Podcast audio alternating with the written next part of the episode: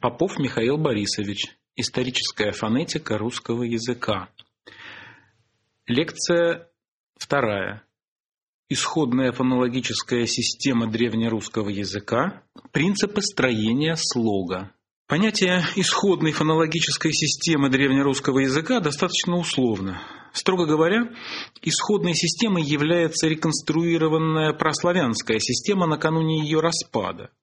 Однако обычно в качестве исходной берется система более поздняя. Это связано с тем, что восточнославянские особенности в рамках праславянского языка в протовосточнославянский период накапливались постепенно и неравномерно в разных языковых подсистемах.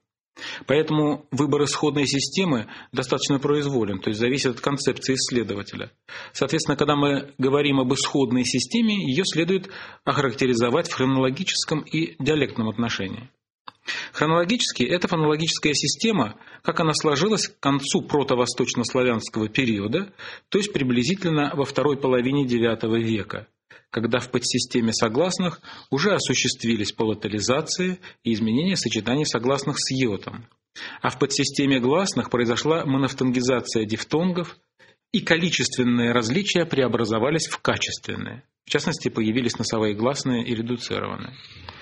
Эта система еще в значительной степени совпадала с общеславянской, э, прежде всего в отношении состава гласных фонем, но накопила уже некоторые особенности, которыми протовосточнославянские говоры в целом отличались от других говоров позднего прославянского языка. В то же время из общелингвистических соображений э, ясно, что древнерусский язык никогда не представлял собой монолитного единства. Мы знаем, что он изначально имел диалектное членение, хотя различия между протовосточнославянскими говорами, видимо, еще не были существенными. Какие-то диалектные различия э, нам известны, а какие-то еще нет, а большинство никогда и не будет известно. Из древнерусских диалектов лучше других в настоящее время изучен древненовгородский – или новгородско-псковский диалект. Главным образом, благодаря основательной обеспеченности письменными источниками, в частности, берестяными грамотами. Этот диалект имел ряд особенностей, которые отличали его не только от всех древнерусских, но также и от прочих славянских диалектов. Древнейшие фонетические особенности этого диалекта связаны прежде всего с такой его чертой, как отсутствие в нем результата второй палатализации, которая представляла собой периферийный прославянский архаизм. Однако, когда историки русского языка говорят об исходной древнерусской системе, они по умолчанию ориентируются на столичный древнекиевский говор или киевское койне. Этот говор, лишенный ярко выраженных диалектных особенностей, фактически выступает как своего рода наддиалектная форма древнерусского языка. На его фоне удобно рассматривать особенности других древнерусских диалектов, о которых мы имеем некоторые сведения. Новгородско-Псковский, Смоленско-Полоцкий, Тверской, Галицко-Волынский, Ростово-Суздальский. Рассмотрим теперь, что же представляла собой исходная система фонем, то есть система, сложившаяся в древнерусском языке к началу X века. Начнем с подсистемы гласных. Она включала 11 или, может быть, 13 фонем, которые представлены в таблице номер один – в исходной системе признак долготы краткости уже перестал быть дифференциальным. Различалось четыре подъема – верхний, средневерхний, средне-нижний и нижний. В качестве дифференциальных признаков выступали также лабиализованность и ряд – передний и передний. В эту систему входили как минимум два носовых гласных – нелабиализованное «э» и лабиализованное «о» носовое. Возможно, в качестве самостоятельной фонемы в исходной системе имелся еще один носовой – «йон» – лабиализованный гласный переднего ряда.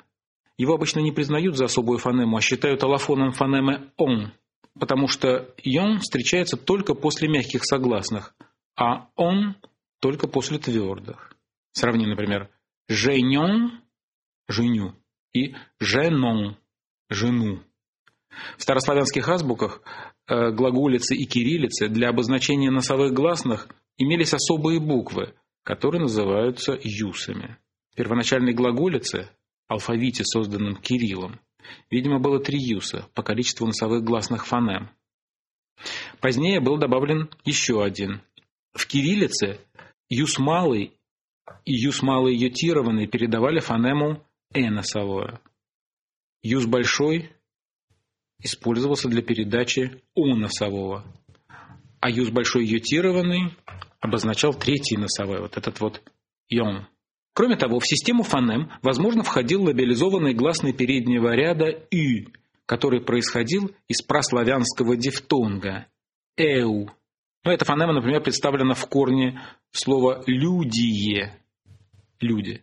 Этот гласный, как и третий носовой «йон», мог находиться только в позиции после палатальных согласных, поэтому обычно рассматривается как аллофон фонемы «у» и не включается в состав фонем. Обе спорные фонемы «йон» и «ю» таблицы показаны в скобках. В состав гласных входила также фонема «ять», на письме передававшаяся буквой «ять». В исходной системе она, вероятно, реализовывалась передним гласным нижнего подъема, типа «э», который мы обозначаем «а» с двумя точками наверху. Это подтверждается древнейшими прибалтийско-финскими заимствованиями из древнерусского языка.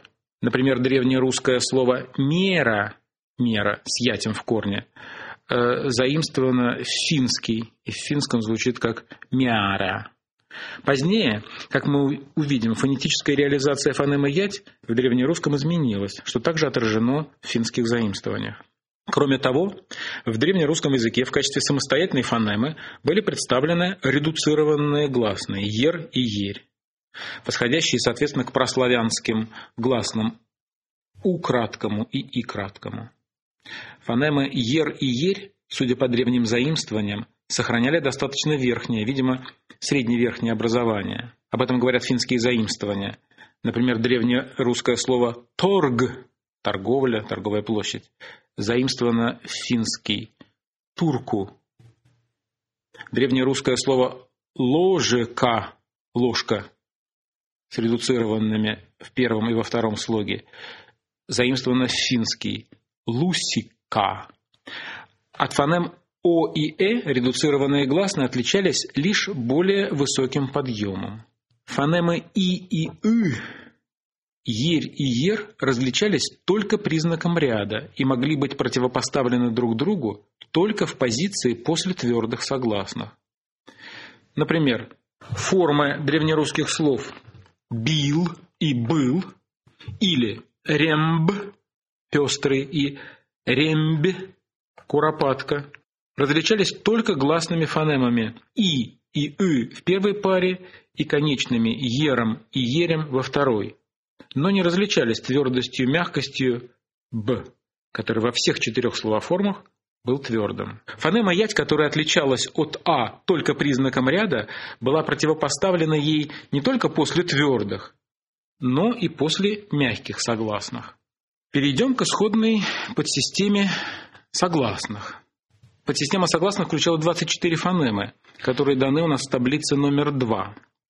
Даже при беглом взгляде на эту таблицу бросается в глаза некоторая перегруженность системы среднеязычными согласными – по пассивному органу они называются палатальными. В исходной системе только эти фонемы и были мягкими. Главным отличием раннедревнерусской системы от современной русской было отсутствие противопоставления по твердости мягкости у губных, переднеязычных и заднеязычных согласных. Это была система принципиально иного типа.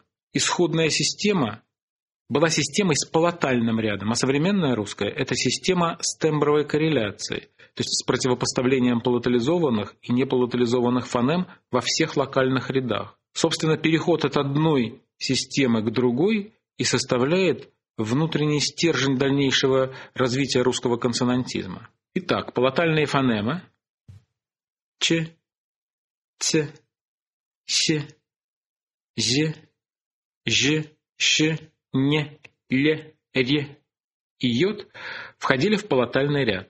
При этом, неважно какими звуками в узкофонетическом смысле, палатальными или палатализованными, они реализовывались.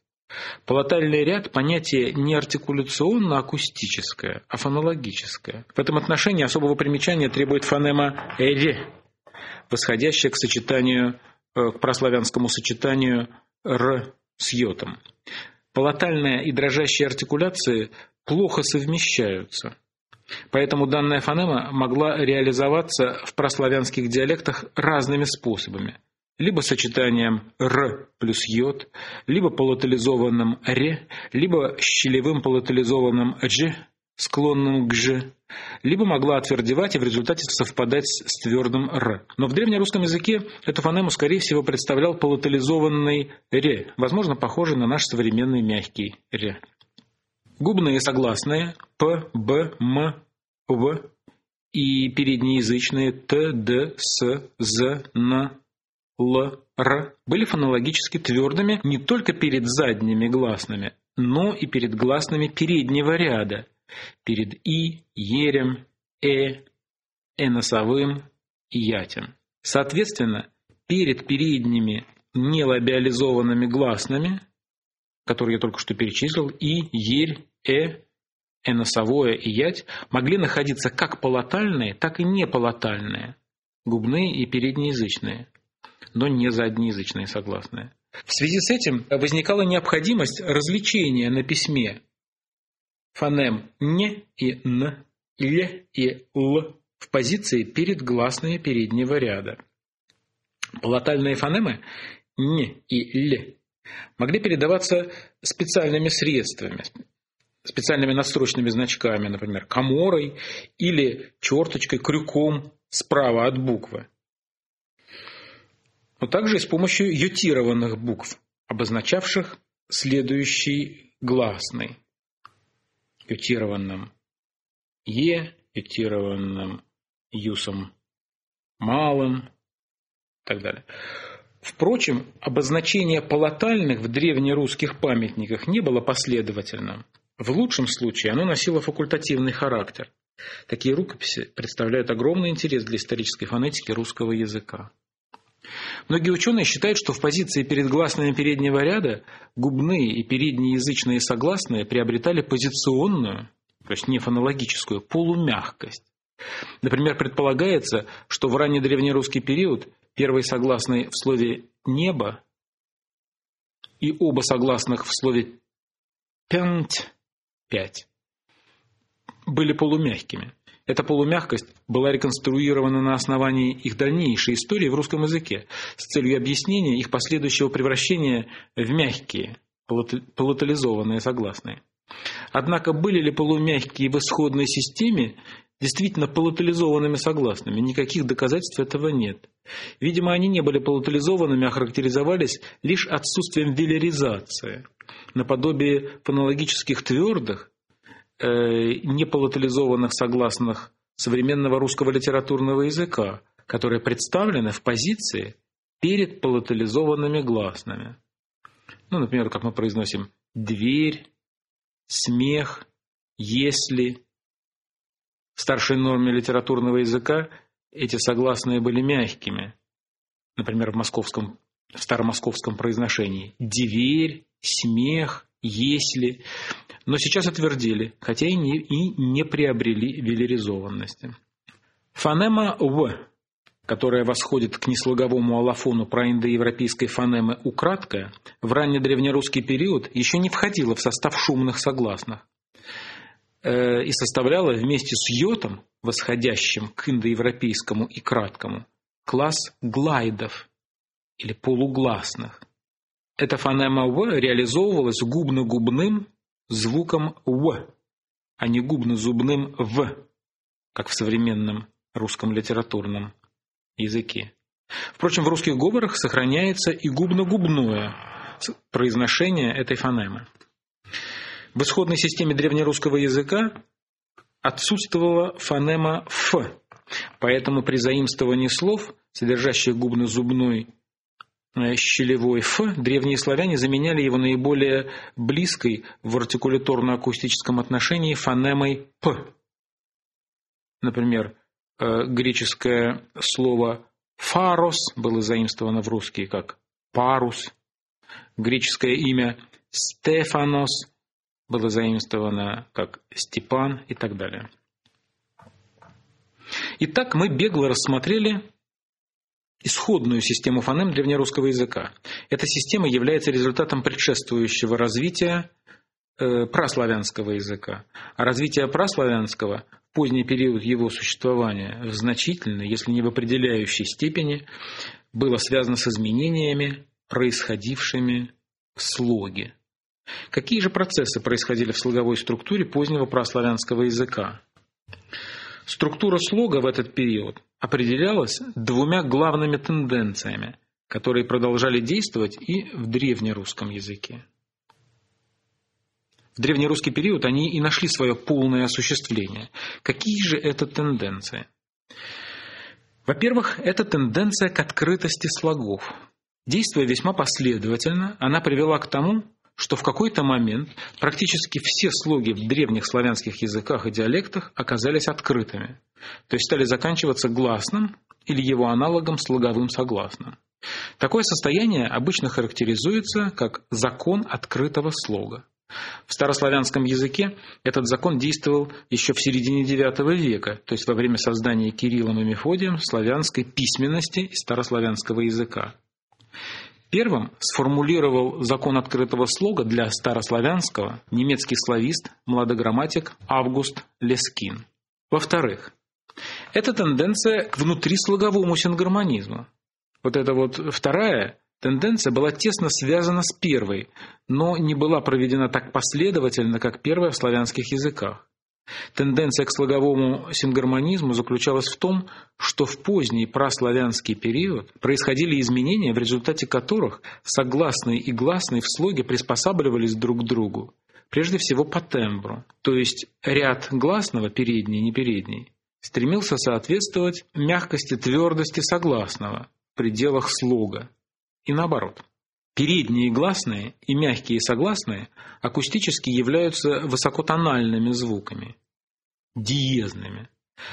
Задние гласные и твердые согласные являются низкотональными, бемольными. Обе тенденции, и тенденция к открытости слогов, и тенденция к внутрислоговому сингармонизму, были проявлением некой еще более общей сверхтенденции к идеальному слогу. А идеальным слогом с общей фонетической точки зрения был слог, который начинался с гласного, желательно одного, и кончался согласным, конечно, одним, не дифтонгом. То есть слог типа согласный плюс гласный.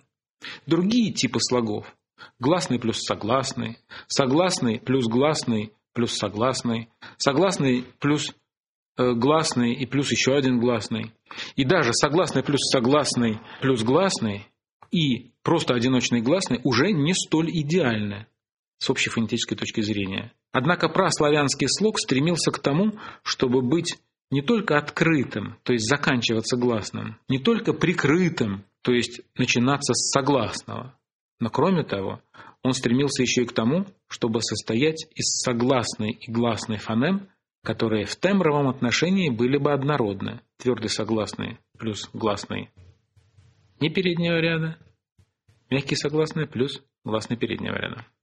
В палеославистике давно сложилась традиция объяснять конкретные изменения, происходившие в истории славянских языков, общими закономерностями и факторами, находить причинную связь между, казалось бы, несвязанными и разновременными частными явлениями.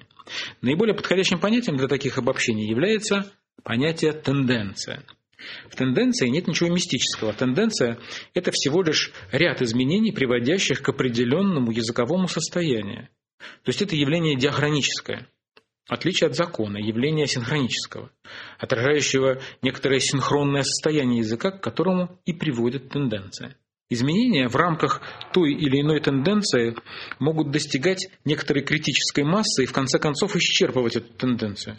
Именно это произошло в славянских языках с тенденцией к открытому слогу. Она исчерпала себя, когда все слоги стали открытыми, после чего начался обратный процесс – падение редуцированных гласных в конце слов и появление новых закрытых слогов. Именно эта последовательность неуклонность в постепенном увеличении количества открытых слогов за счет закрытых и полное осуществление тенденции в поздний прославянский период произвела столь сильное впечатление на славистов, что они практически поставили знак равенства между тенденцией к открытости слогов и законом открытого слога. Хотя, конечно, лучше их все-таки различать. Тенденция к открытости слога не была унаследована праславянским языком из индоевропейского – Даже ближайшие к славянским, балтийские языки ее не знали. Однако к концу праславянского периода она фактически превращается в незнающий исключений закон, который действовал в славянских языках до падения в каждом из них редуцированных гласных. Закон открытого слога часто трактуется как закон возрастающей или восходящей звучности. Первым, кто переосмыслил закон открытого слога вот как тенденцию к возрастающей звучности, был нидерландский славист Николаус ван Вейк. Такая более широкая трактовка позволила не ограничиваться лишь констатацией того, что слог должен быть открытым, то есть заканчиваться гласным, но учитывать и то, какие согласные могут сочетаться в слоге. Точнее, какие, согласные, какие сочетания согласных в слоге возможны, а какие нет. Такой подход должен был увеличить объяснительную силу тенденции. В чем же рациональное зерно такого пересмотра? Фонетисты давно установили, что по степени звучности или сонорности, или что то же самое громкости, все звуки подразделяются на несколько классов. По мере увеличения сонорности эти классы выстраиваются в таком порядке. Сначала идут взрывные смычные, за ними следуют африкаты, потом щелевые, затем носовые, за ними плавные, после них глайды, то есть полугласные, и потом гласные, которые тоже неоднородны по звучности. Наименее звучные – гласные верхнего подъема, затем идут гласные среднего подъема и, наконец, самые звучные – гласные нижнего подъема, самые открытые. Строение прославянского слог, э, слога к моменту его распада на отдельные языки в значительной степени стало соответствовать этому порядку. Слог начинался с шумного согласного, смычного или щелевого, за ним мог следовать носовой сонант «н» или «м», или глайд «в», потом мог идти плавный «р» или «л», и завершал эту цепочку гласной – а вместо гласного слог мог э, заканчиваться и слоговым плавным, как мы уже говорили. Разумеется, таких словоформ, чтобы встретилась вся теоретически возможная цепочка согласных, в славянских языках не было. Ну, например, не было последовательности «н», «в» и «р» или «т», «в», «р». Хотя, например, были «с», «в», «р», «з», «в», «р». Ну, например, прилагательное «сврабен», свербящий, вызывающий звук, или «развратите звр» и так далее. Однако типичными в старославянском, а старославянский э, наиболее последовательно отражал закон открытого слога, были, например, следующие начально-слоговые группы согласных. Г гнев, блюдо, зверь, цвет, снег, смех, срам, смрад, нрав, млад, враг, хвала, шлем и тому подобное. Возможно и последовательность двух шумных щелевых подряд. Ну, например, в таких словах, как «Пасха» с плюс «х», «исход». И вместе с тем было возможно и сочетание двух шумных согласных разного способа образования. В этом случае щелевой согласный всегда предшествовал смычного. Ну, например, «стар», «страдати», скот, скрежет, паства, успех, розга, звезда, раздрушите и тому подобное. Получается, что праславянский язык трактовал смычное как более звучное, чем щелевые согласные, что, в принципе, противоречит установленной фонетистами шкале сонорности. Это обстоятельство заставляет с осторожностью относиться к пониманию закона открытого слога как закона восходящей звучности, по крайней мере, э, в его узкофонетическом смысле. Действие закона открытого слога как синхронического закона проявлялось э, и тогда, когда в славянские языки заимствовались слова, в которых имелись сочетания согласных, противоречившие структуре прославянского слога. В таких случаях эти группы согласных разбивались вставными гласными как правило, редуцированными ером и ерем. Например, греческое э, слово «псалмос» было заимствовано в славянске в виде «псалом», где внутрь сочетания, греческого сочетания согласных «пс» и «лм» были вставлены э, редуцированные в славянском языке.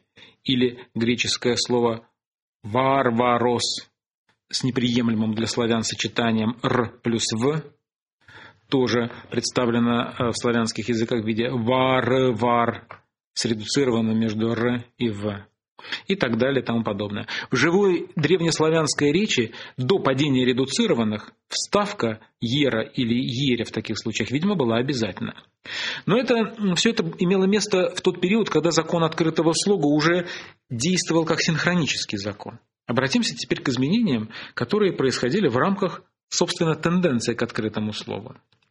Во-первых, наиболее ярким и, видимо, наиболее ранним ее проявлением была утрата конечных согласных в слове.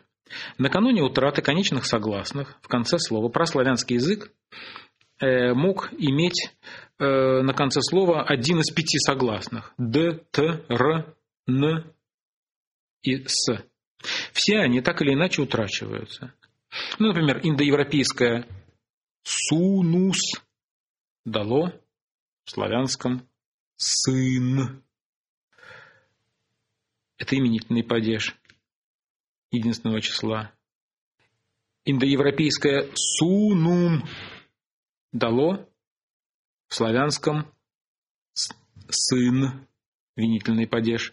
Как видите, в результате падения конечного э, согласного в одном случае «с», в другом случае «н», именительный и винительный э, падежи этого слова совпали. Э, индоевропейское «матер» дало «мати», отпал конечный «р» и так далее. Во-вторых, утрачивались согласные, закрывавшие слог внутри слова. А там, где внутренний слог открывался посредством перемещения слоговой границы влево, группа согласных, которые оказывались в начале следующего слова, подверглись упрощениям и сокращениям. Вероятно, тоже в разное время, не всегда в связи с законом открытого слога. При этом не всегда ясно, каким из двух способов происходило открытие слога. Однако в большинстве случаев такие изменения приводили к дальнейшему уменьшению количества согласных в речевой цепи. При упрощении групп согласных, как правило, выпадал первый согласный в группе. Ну, например, сочетание «пс» давало «с», сочетание «пт» давало «т», сочетание «тн» давало «н», «дм» давало «м» и так далее. Ну, приведу несколько примеров. Например, э, раннее прославянское «супнос» дало сначала «супну» с отпадением конечного согласного, а затем и «сонну». Древнерусское слово «сон», русское потом «сон», с двумя редуцированными в этом слове. Вот видите, здесь выпал перед «н» выпал согласный «п», который проявляется в глаголе «спать». Прославянская форма «поктос» дала сначала после отпадения конечного согласного «покту», а затем «поту», древнерусское «пот» с редуцированным на конце. Родственный глагол «пеку», «печешь», да, показывает нам, что там когда-то был, видимо, в слове «пот» тоже был э, согласный «к». И только в одной группе согласных «б» плюс «в» выпадал второй согласный.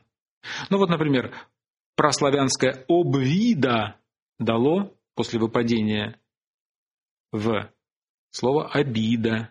Здесь приставка «об» и корень «вид». Сравнение, например, «завида», «зависть» или «видите». Итак, в результате утраты конечных согласных и упрощения групп согласных внутри слова, почти все прежде закрытые слоги стали в протовосточнославянский период открытыми. В середине слова еще оставались некоторые закрытые слоги. Эти слоги могли закрываться только плавными «р», «л» и носовыми «н», «м», а в конце слова э, еще сохранялись слоги, закрывавшиеся только носовыми согласными «н» и «м». Ну, например, вот прославянское слово «гондсли» дало «гонсли». «Н» продолжал закрывать этот слог. Это слово «гусли». Э, ну вот сравните глагол «гудеть», связанный с этим, э, где проявляется этот «д», который, в принципе, выпал раньше. Здесь в этом слове «гонсли» первый слог закрытый. Или слово прославянское слово «вертмен», которое после выпадения «т» перед «м» дало «вермен». Это не что иное, как слово «время».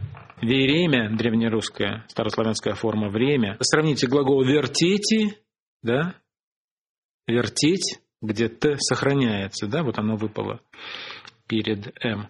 В слове «вермен» оба слога еще пока остаются закрытыми. Валерий Николаевич Чекман назвал такое состояние праславянского языка предсостоянием открытых слогов. Многие языки, в которых действовала тенденция к открытому слогу, так и не преодолели это состояние, то есть сохранили некоторые закрытые слоги. Но большинство прославянских диалектов не остановилось на достигнутом, но пошло дальше. В результате монофтонгизации дифтонгических сочетаний на носовые согласные возникли носовые гласные фонемы. При этом еще уменьшилось количество закрытых слогов. Ну, например, прославянское «сонду» изменилось в «сонд», прославянское «вермен» с уже выпавшим «т», как мы уже сказали, изменилось в «вермен» – время. Таким образом, невзятой осталась последняя оборонительная линия открыт, закрытых слогов – дифтонгические сочетания на плавные согласные. Имеется в виду оставшиеся формы с закрытыми слогами «вермен», «gold», «верх» и подобные. Закрытые слоги на носовые оказались менее устойчивыми перед тенденцией к открытости слогов, чем дифтонгические сочетания с плавными. Однако на этом движение к полной открытости слога не остановилось. В древнерусском языке завершением тенденции стало развитие полногласия путем вставки гласного после плавного «р» или «л». «Gold» давало древне, древнерусском «голод», «вермен» давало в древнерусском «веремя», «верх» с «ерем» перед «р» давало «верех» с двумя редуцированными вокруг «р» и в конце концов давало русское диалектное «верех» со вторым полногласием. После этого в древнерусском языке не осталось больше закрытых слогов. Тем самым диахроническая тенденция исчерпала себя и превратилась в синхронический закон. До сих пор мы в основном говорили о конце слога. А что же происходило в начале слога? В начале слова перед гласными в прославянском языке могли развиваться протетические согласные. Развитие протез тоже связано с тенденцией к идеальному слогу, к слогу типа согласный плюс гласный. Ведь протеза прикрывает начальный гласный от конечного согласного предшествующего слова, предотвращая так называемое зияние, то есть контакт гласных на стыке слов. Об условиях открытого слога зияние имело место во всех случаях, когда следующее слово начиналось с гласного. Однако имеются и общефонетические предпосылки для развития протетических согласных. Если согласный находится в абсолютном начале слова, ну, как, например, в словах «он», «ум», и тому подобное, то артикуляция этого гласного начинается в славянских языках со слабого гортанного взрыва. Он, ум, то есть фактически с согласного звука или с согласного призвука, который как бы входит в состав гласного. То есть не фонологизован и, соответственно, не замечается э, говорящими. В праславянском языке все начальные гласные переднего ряда развивали перед собой протетический йод. Таким образом, в начале слова гласные переднего ряда всегда прикрыты йотом. Протетический йод появился на сравнительно поздних этапах прославянского языка, когда уже намечались диалектные различия. Позже всего перед гласным не переднего ряда «а» долгим. Сравни, например, такие слова «яз» – «я» – местоимение первого лица, из «аз», «ягода» из агода, яйце, яйцо из ае и так далее. В старославянском, кстати, протетический йод не развивался. Отсюда вот формы старославянские аз, агода, айце и так далее.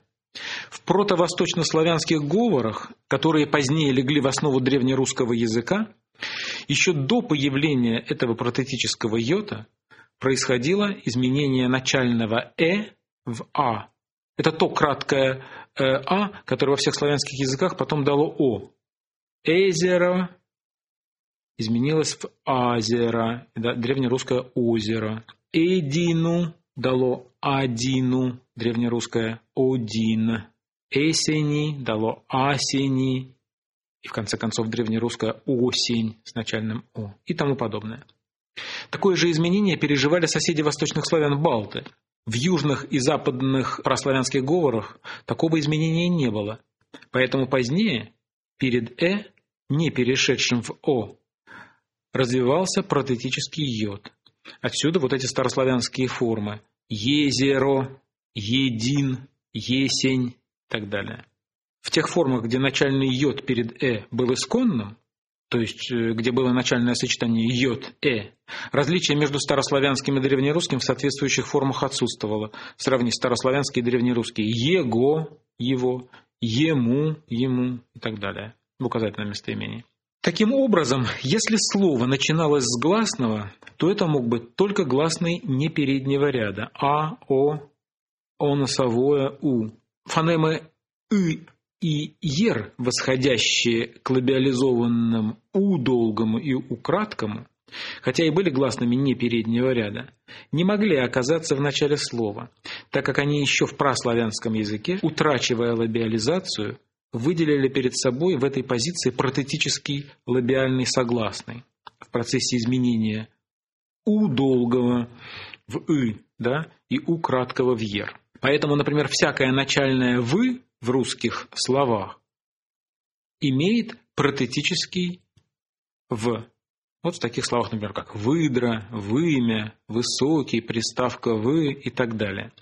Ну, если это, конечно, не позднее заимствование, типа, например, э, слова «вымпел», которое было заимствовано из голландского «вимпел». Вероятно, протеза имела место перед всеми начальными гласными, но не все протетические согласные были идентифицированы с существующими фонемами, то есть фонологизованы. Закон открытого слога, приводивший к зиянию на стыке слов, усиливал тенденцию фонологизации протетических согласных. Как уже было сказано, с законом открытого слога была связана тенденция к внутрислоговому сингармонизму, функция которого заключается в поддержании единства слога, в частности, в обеспечении его тембровой однородности. Конечно, приспособление звуков одного слога друг, к другу может осуществляться вследствие коартикуляции, то есть оставаясь на аллофонном уровне. Но в прославянском языке тенденция к внутрислоговому сингармонизму явно вышла на фонемный уровень. В рамках этой тенденции в позднем прославянском языке происходили изменения, приводившие к тому, что становилось все больше слогов, в которых мягкие согласные фонемы оказывались перед гласными фонемами переднего ряда. Еще в XIX веке эта тенденция рассматривалась прежде всего как тенденция к палатализации. И лишь позднее, прежде всего в работах Романа Осиповича Якобсона, она получила расширительную интерпретацию как тенденция к внутрислоговому сингармонизму. Или, как он еще иногда ее называл, тенденцию к униформизации слога. Это позволило включить в нее не только палатализации, но и перегласовки гласных после палатальных согласных, что увеличивало также ее объяснительную силу. Прославянским палатализациям будет посвящена одна из будущих лекций, а сейчас необходимо сказать несколько слов о перегласовках. После первой палатализации в рамках тенденции к внутрислоговому сингармонизму в прославянском языке после йота и других палатальных согласных происходила замена гласных не переднего ряда на гласные переднего ряда того же подъема. У долгое заменялось на И долгое, которое давало потом И. У краткое заменялось на И краткое, превратившееся, превратившееся потом в редуцированный гласный переднего ряда Ерь а А краткое переходило в Э краткое. Ну вот э, в таких примерах, например, как шити из сьюты, хотя литовская форма сьюты родственная, да и английское слово костюм сьют. Иго из юга, латинское э, родственное, югум, греческое дзюгон и так далее. Море которая получилась из прославянского «мурьё», где «э» тоже вот э, после палатального «йота» оказалось на месте «о» бывшего «а». Теперь гласные не переднего ряда «ы» из «у» долгого, «ер» из «у» краткого, «о» из «а» краткого не могли находиться после палатальных согласных. Позднее уже после монофтонгизации дифтонгов появились новые лабиализованные гласные фонемы переднего ряда. Мы о них уже говорили. Это «ü» из дифтонга «эу» и «йон», да, третий носовой, лабиализованный носовой э, переднего ряда. В результате появились сочетания палатальных согласных с лабиализованными передними гласными «ю» и «йон». Ну, например, в таких словах, как «чудо», «рюти» – «реветь», «знаён», да, вот это вот «йон» на конце и так далее. Если «ю» и «йон» были самостоятельными фонемами, то их положение после палатальных согласных не противоречит принципу внутрислогового сингармонизма. Тем не менее, следует признать, что внутрислоговой сингармонизм так и не стал в прославянском языке синхроническим законом, не знающим исключений. Прежде всего, потому что твердые согласные фонемы, как мы видели, могли находиться перед гласными переднего ряда. Во многих древнерусских диалектах эта тенденция все-таки получила завершение.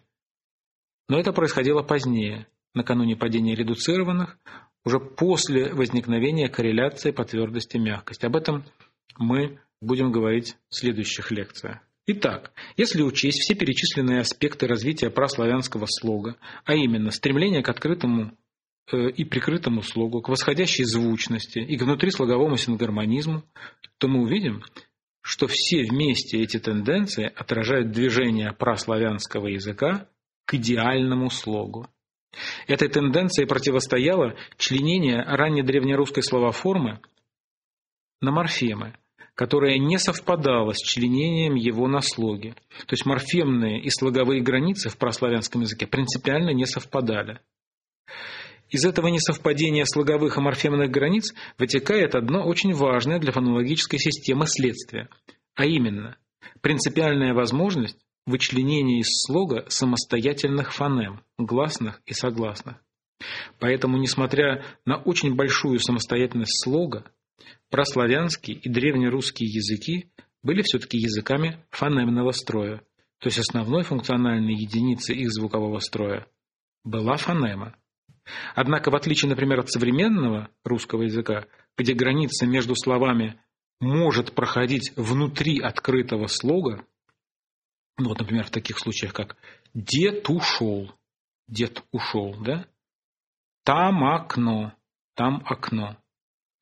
Вот в позднем прославянском языке границы между словоформами всегда совпадали со слоговыми, поскольку слова всегда оканчивались гласным.